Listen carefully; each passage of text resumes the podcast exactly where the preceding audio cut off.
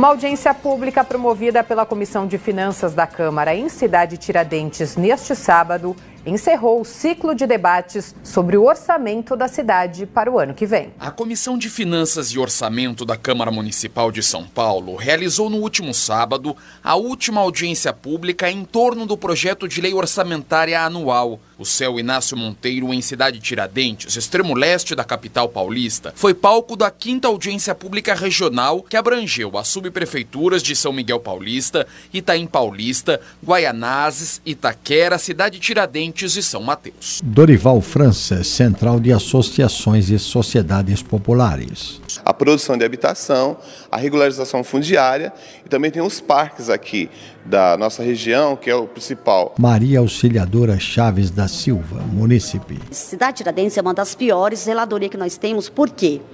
Na minha rua mesmo tem um buraco enorme lá, tá lá, que cabe, vou dizer metade de mim, porque eu sou muito grande, né? A questão também de zeladoria, quando chega é, é, é, até uma bobagem eu falar, mas eu vou falar, porque é o capim, quando chega, só tiram, só fazem a parte de podagem quando chega do, da minha altura. Quer dizer, não é muito alto, mas isso prejudica. Doni Caleb, Associação dos Barbeiros e Cabeleireiros de Cidade Tiradentes. A demanda de empreendedorismo não é apenas capacitação para a pessoa aprender algo, aprender empreender mas sim dar suporte para que as pessoas consigam realmente se tornar um empresário. A Secretaria Municipal da Fazenda, responsável pela elaboração do projeto de lei 578 de 2023, apresentou mais uma vez um panorama geral da situação econômica do Brasil e a relação com a cidade, além das receitas e despesas da capital paulista dos últimos anos. Samuel Ralize de Godoy, subsecretário de Planejamento e Orçamento. A gente traz destaques em habitação, é, que tem pelo menos cento e poucos milhões de reais aí para cada subprefeitura no ano que vem.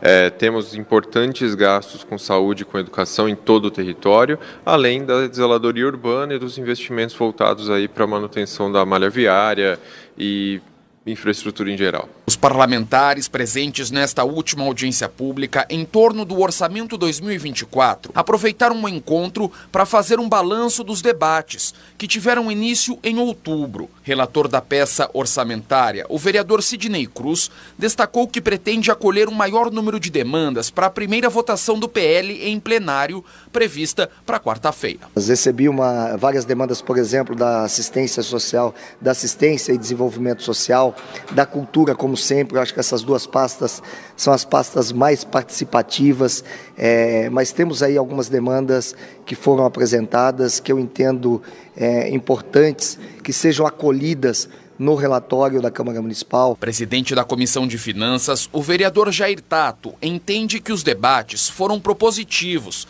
com inúmeras demandas, mas com alguns ajustes a serem feitos. Acho que o grande desafio ainda é a gente ter mecanismos que consigam envolver mais ainda a população para discutir o orçamento da cidade de São Paulo. Né? Outro desafio também é a questão da descentralização do orçamento.